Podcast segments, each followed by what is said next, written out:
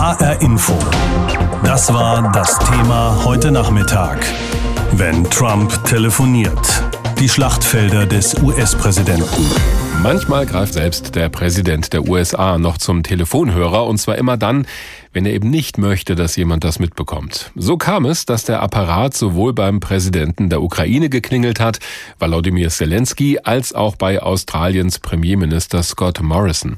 Das eine Mal ging es um Informationen im aktuellen Wahlkampf, das andere Mal um die sogenannte Russland-Affäre.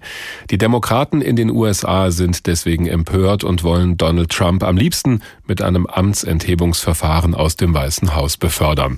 Torben Ostermann ist unser Korrespondent Korrespondent in Washington. Was genau wollte Trump denn von seinem Kollegen in Australien wissen?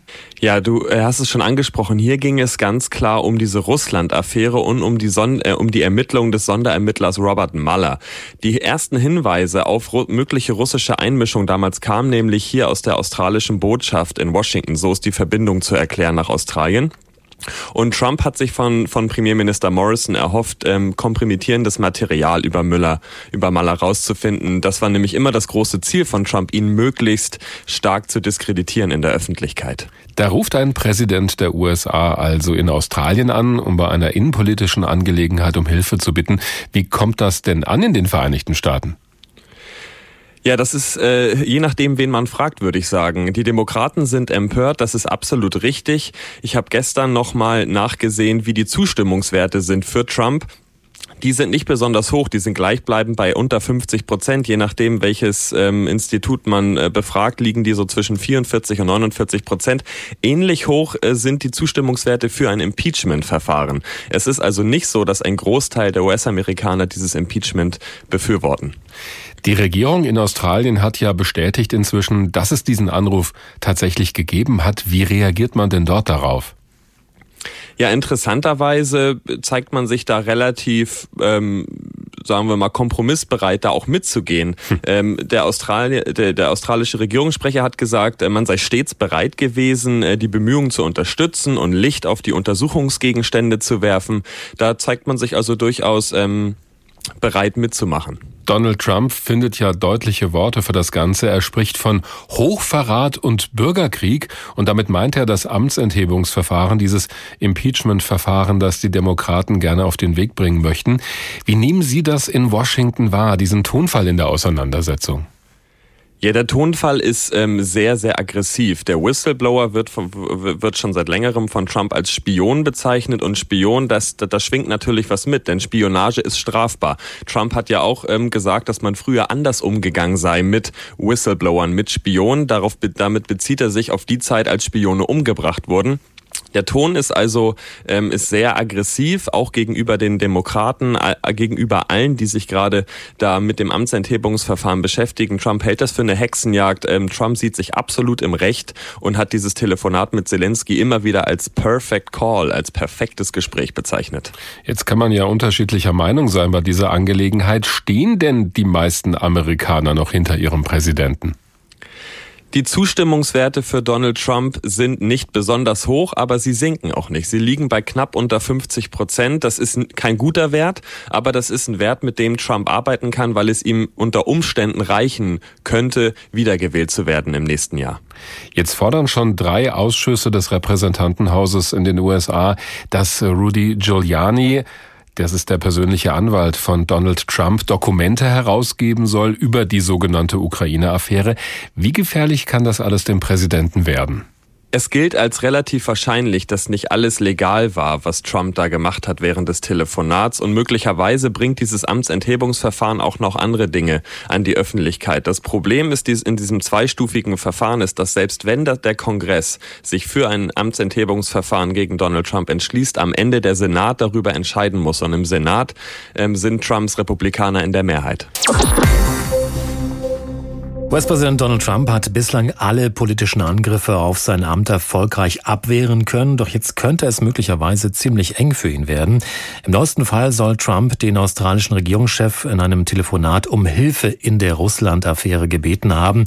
Außerdem steht er unter Verdacht des Amtsmissbrauchs, weil er in einem Gespräch mit dem ukrainischen Präsidenten Zelensky um Unterstützung gegen seinen politischen Gegner Joe Biden von den Demokraten gebeten haben soll. Jetzt droht Trump ein Amtsenthebungsverfahren. Die Demokraten im US-Repräsentantenhaus haben Untersuchungen zumindest eingeleitet. Wie das Impeachment-Verfahren funktioniert und welche Rolle es in der Geschichte der USA bereits gespielt hat, dazu mehr jetzt von Matthias Merget. HR Info. Wissenswert. To impeach. Übersetzt heißt das wegen Amtsvergehen anklagen. Bei einem Präsidenten wären das zum Beispiel Hochverrat, Bestechlichkeit, schwerwiegende Verbrechen oder schwerwiegendes Fehlverhalten. Ein solches sieht die demokratische Opposition bei Trump, so Nancy Pelosi, die Sprecherin des Repräsentantenhauses. Therefore, I'm announcing the House of Representatives moving forward with an official impeachment inquiry. The president must be held accountable. No one die Hürden für ein solches Amtsenthebungsverfahren sind hoch. Beide Parlamentskammern des Kongresses müssten mehrheitlich dafür stimmen. Wie es dann weitergeht, erklärt Torben Ostermann. Er ist unser Korrespondent in Washington. Dem Repräsentantenhaus kommt die Aufgabe zu, Anklagepunkte zu formulieren. Wird diese Liste mit Vorwürfen verabschiedet, kommt sie in den Senat. Die Arbeit des Senats ist mit der eines Gerichts vergleichbar. Zeugen werden geladen, Kreuzverhöre geführt. Damit Trump tatsächlich seines Amtes enthoben wird, müssen am Ende des Verfahrens zwei Drittel der US-Senatoren zustimmen.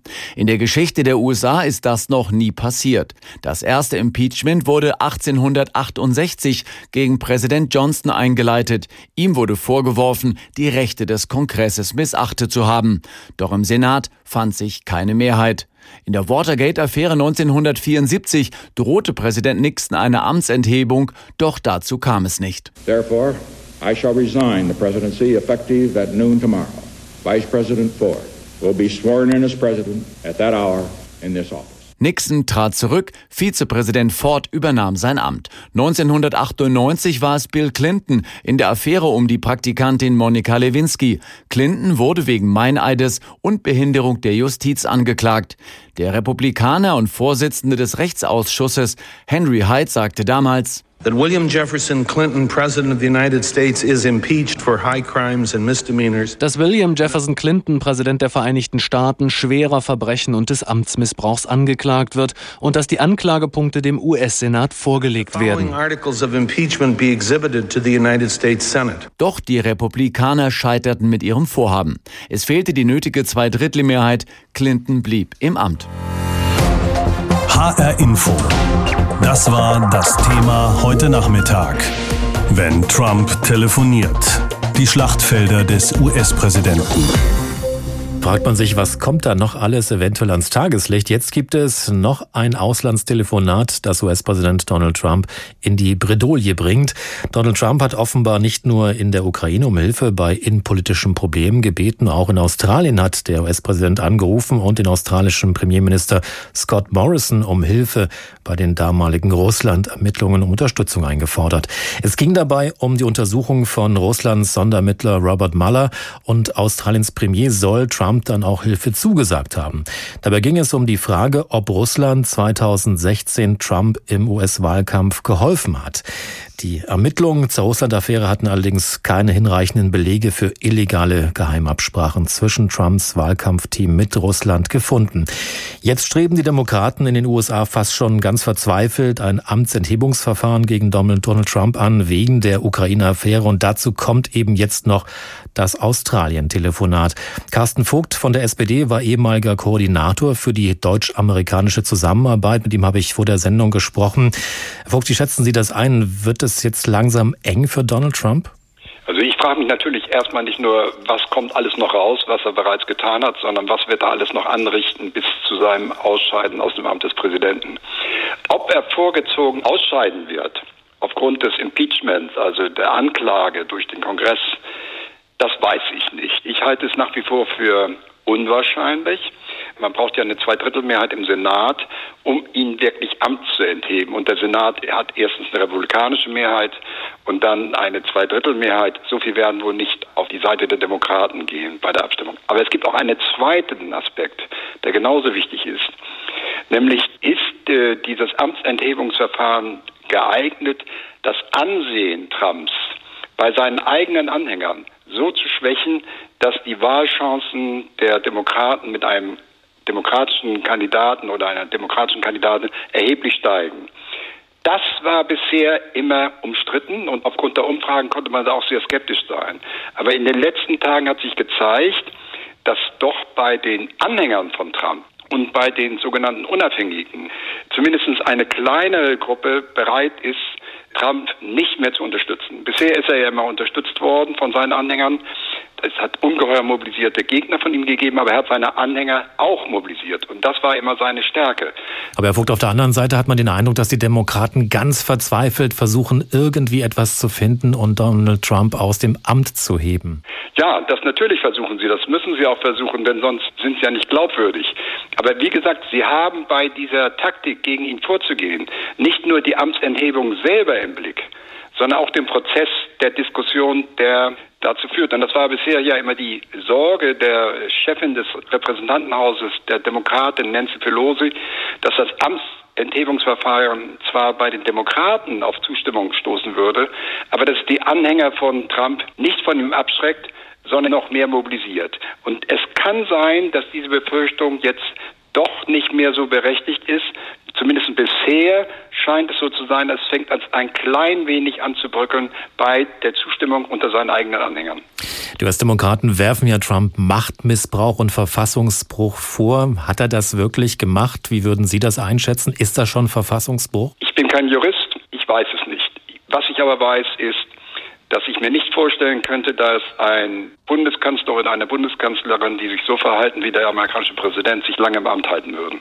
Aber Absprachen gibt es ja trotzdem eigentlich immer wieder bei den Staatsoberhäuptern. Ja, das ist ja auch unvermeidlich. Die USA sind die stärkste Macht nach wie vor in der Welt. Und es gibt ja in dieser Welt sehr viele unangenehme Regierungschefs oder Präsidenten.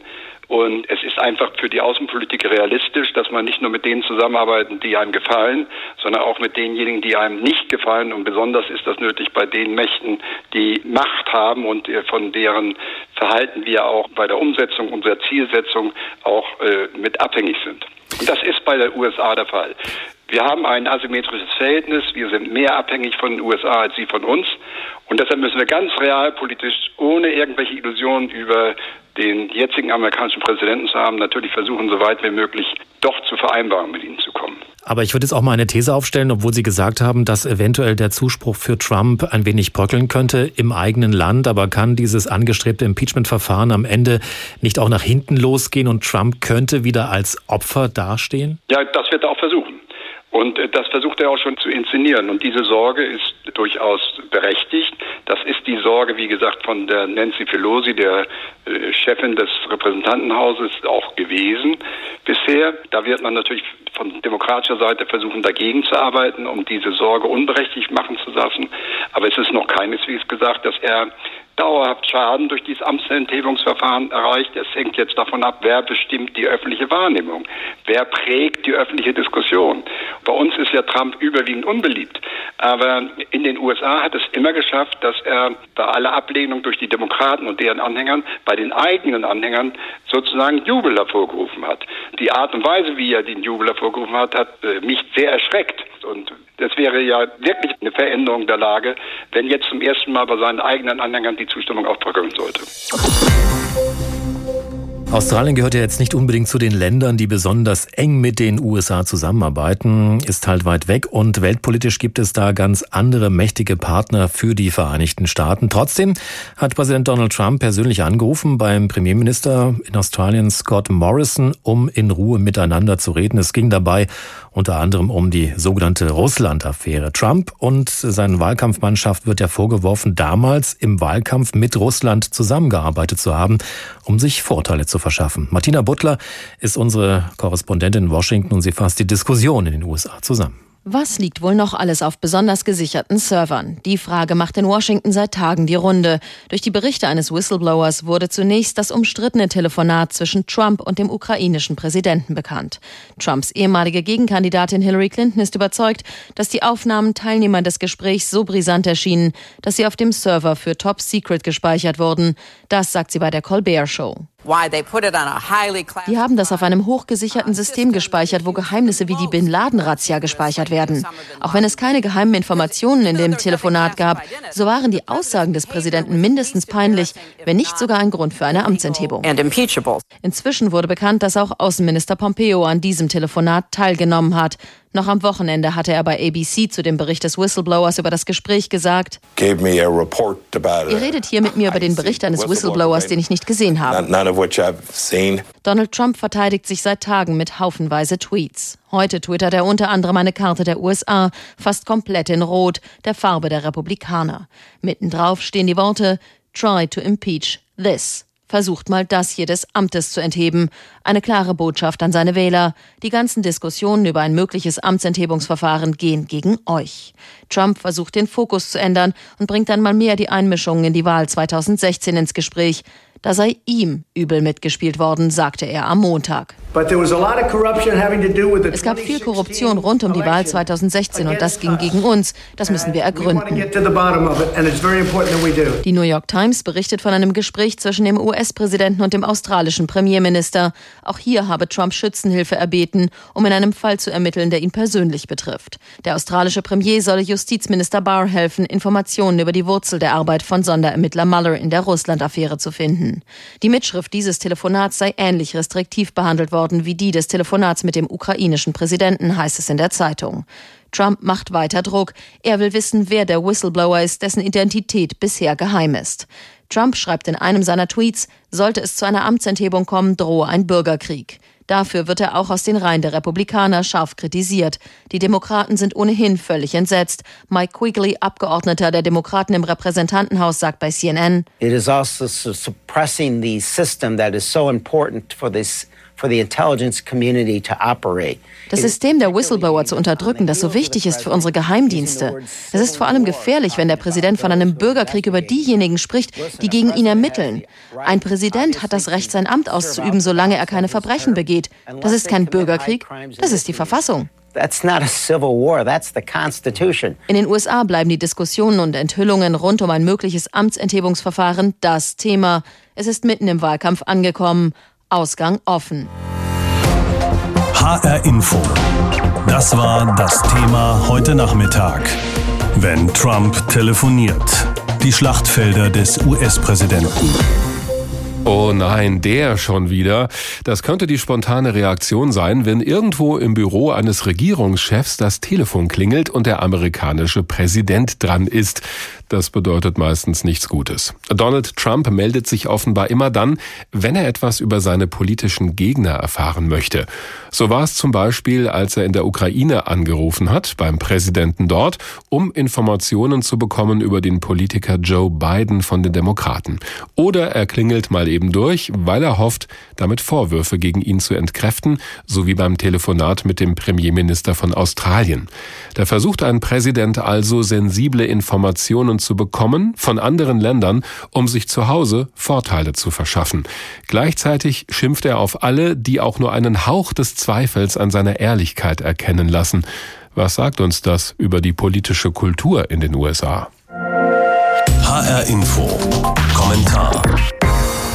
Von Sebastian Schreiber aus unserer Politikredaktion. Dass US-Präsident Trump nicht gerade ein Verfechter moralischer Werte ist, das ist nichts Neues. Mehr und mehr wird deutlich, dass er sein Amt missbraucht hat, um sich einen Vorteil zu verschaffen. Trump wollte seinen Gegnern schaden und bat dafür nicht nur den ukrainischen Staatspräsident um Hilfe, sondern wohl auch den australischen Premierminister. Frei raus, direkt und vollkommen dreist. Ganz so, als sei das ganz normal für einen US-Präsidenten. Wäre Trump ein Fußballspieler, er wäre schon längst mit der roten Karte vom Platz geflogen. Doch der US-Präsident packt immer wieder die Blutgrätsche aus und hebt dann unschuldig die Arme. Ein anderer war's. Gegen Kritik und Vorwürfe hat er ein bewährtes Konzept. Trump inszeniert sich als Opfer. Dann heißt es, alle gegen ihn und er gegen die Medien, gegen etablierte Umgangsformen, gegen die politische Korrektheit. Wer dem widerspricht, ist falsch, ein Verräter, ein Lügner, so ist das auch dieses Mal. Längst hat Trump die Grenzen verschoben, längst traut man ihm alles zu. Nichts scheint mehr undenkbar. Dass er dieses Spiel schon so lange, so routiniert spielt, das ist gefährlich, denn die Empörung nutzt sich langsam ab. Ach, Trump halt wieder. Umso wichtiger ist es, Trumps unhaltbares Verhalten immer und immer wieder zu zeigen, zu benennen und zu kritisieren. Ein Präsident, der lügt, ein Präsident ohne Respekt, der jede moralische Grenze überschreitet, das geht nicht. Entscheidend ist, Trump nicht an seinen eigenen Spielregeln, sondern an denen seines Amtes zu messen, ganz egal, wie abgenutzt einem das auch vorkommen mag, ganz egal, wie weit die Demokraten mit einem Amtsenthebungsverfahren kommen, ganz egal, wie oft Trump das längst schon volle Fass noch zum Überlaufen bringt. Dreimal pro Stunde ein Thema. Das Thema in HR Info am Morgen und am Nachmittag.